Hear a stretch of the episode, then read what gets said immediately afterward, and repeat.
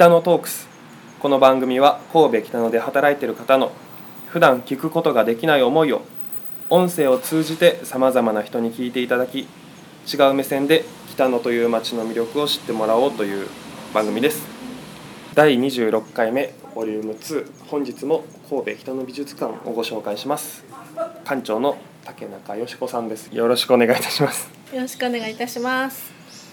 前回はオリーブの話だったりはい。ここの神戸北野美術館が持ってる不思議な力そうですね。縁引き寄せというかご縁の話。はい。話をはい。したりだったりはい。ワッフルの話をはい。聞いたりとかしたんですけど今回は、えー竹中さんの美術館で働く以前のお話をはい。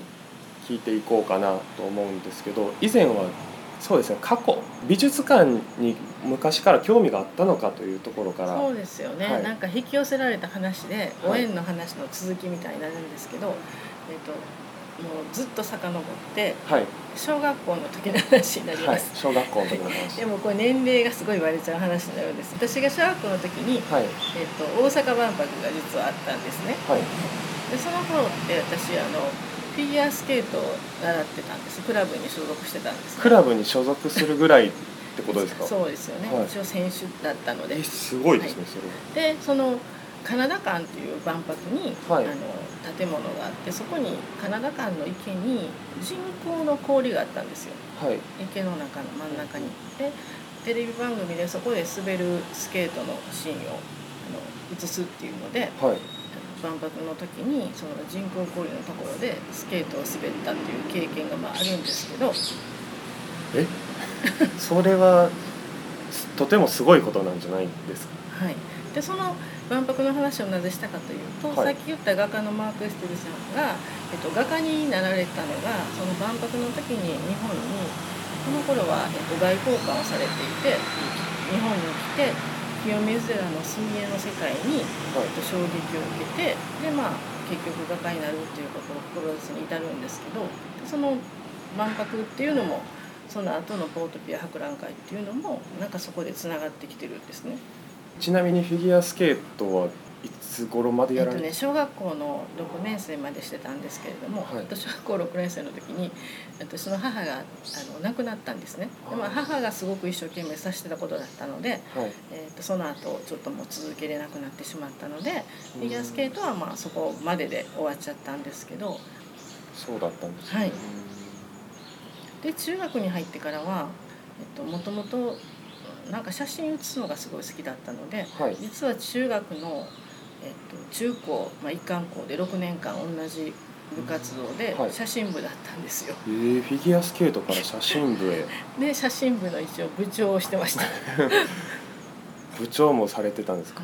何人ぐらいいたんですか写真部？うんそのその時によってねあの部員数はすごい変動するんですけど、はい。まあ、20人ぐらいですかね。そんなに大きな部じゃなかったんですよでも撮影旅行に行ったりとか学校の中で今みたいにデジタルじゃないのでフィルムなので学校の中に暗室があってはい。自分で写真現像して写真自分であの焼いてはい。印画紙に焼き付けてっていうすごい楽しかったですよ。確かに。見たことはあります、はい。何かでそういう作業を今の人知らないよね、はい、やってみたいんですけど なかなかちょっとハードルが高そうなうん感じもするんですけど。へー写真部中高写真部で高校卒業されてからは。で大学ははい。もともとすごくお料理とかお菓子が好きだったのではい。大学はあのなん栄養士家家政科であの、まあ、栄養学を勉強しようと思って栄養士ということでおはい。料理の方に、うーんあそうなんですか、はい。じゃあここで出されてるワッフルも。そうですね。レシピからあの全部私が考えてであと、えーパーティーとかもねカフェがあって、テラス席もお話してるんですけどあのパーティーとかあるんですけどその時のお料理とかも作ってます。そうなんですなんかもういろんなことをされてきてやっぱでもその中にはこうアートなところがなんとなくね、うんお料理とかねお菓子もやっぱりちょっとアートな感じがあるのかなといつも思いますじゃあ料理やお菓子に出会われてからは結構長いそうですよね。だから10代の頃にそのあの、まあ、バレンタインが流行っていてはい。クッキーを作ろうと思った時に手に取った本がたまたま今田美奈子さんという方がはい。レシピを紹介しているクッキーが初めて作ったのがすごく美味しくてで今田美奈子さんが私が20代ぐらいの時にお菓子教室をしていることを知って、まあ、弟子入りしてそして今田美奈子先生の、えっと、分室っていうことではい。結婚してからは自宅でお菓子教室をしてました。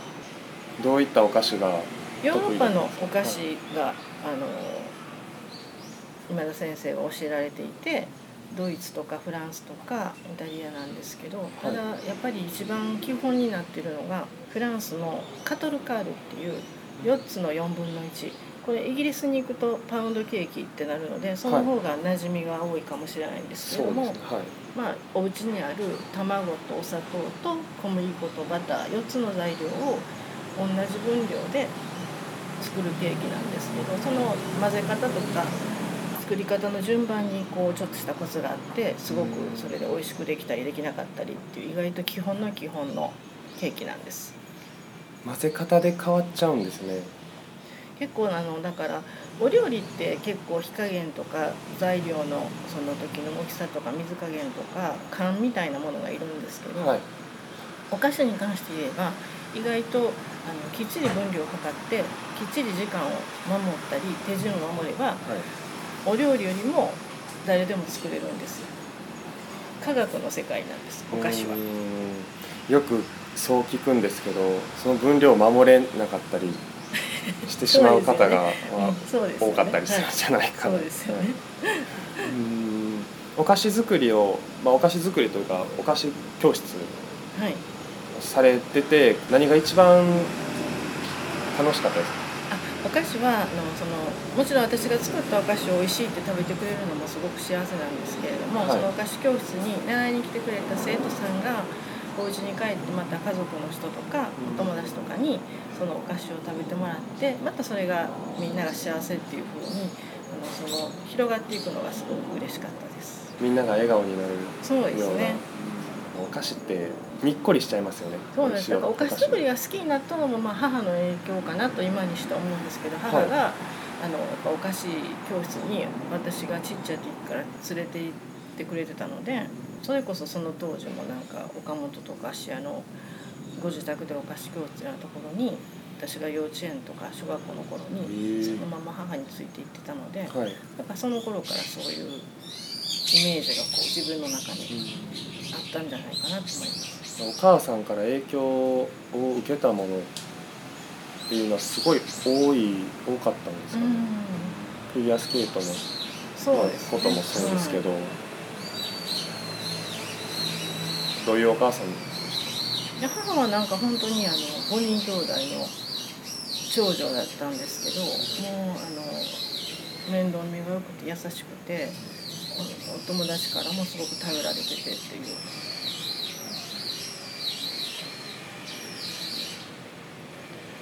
お母さんの話をするとちょっと思い出がうん絶えないなんか本当にあの優しいあんなに優しい人はいなかったっていうふうにいまだに周りの人から知ってる人から言われる感じですかね。お母さん大事にしようって思いました、うん。その話。そうですよ。でもねそのなんか母のあの誕生日が16にして、はい。うんとまあ、命日が10日だったんですけどうち息子の誕生日が8月9日で出産予定日が母の誕生日だったんでなんかすごいあのそういう巡り合わせというかうん。なんか息子がちょっとそういうなんか母の優しかったりとかいいところをなんか受け継いでくれてるような気がします。もうずっと引き寄せられて 言葉にできない何かってありますもんねそういうのって。他に何かされてなかったですか？逆になんか聞きたくなって。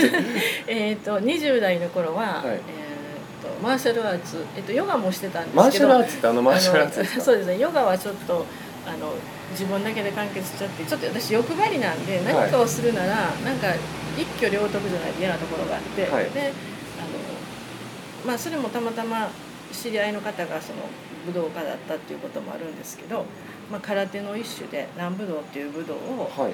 あのしてました。でその南武道っていうのはヨーロッパをメインに生徒さんがいっぱいいるのでその合宿でスペインの海岸とかはい。フランスとかにってました。合宿も行かれてたの？そうですね。もう結構のめり込んじゃうタイプですか？ガツンと。んなんか結構夢中になると結構極めたいところがあるのかもしれない。